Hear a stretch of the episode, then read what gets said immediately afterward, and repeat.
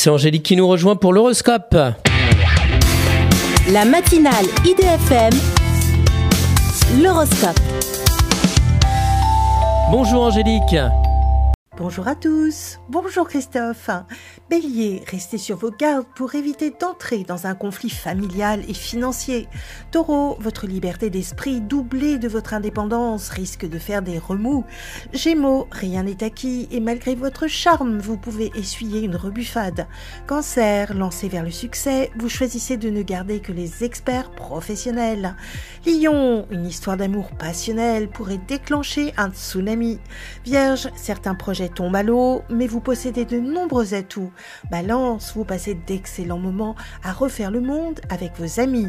Scorpion, soyez attentif à ce que votre partenaire sentimental ne vous dit pas forcément.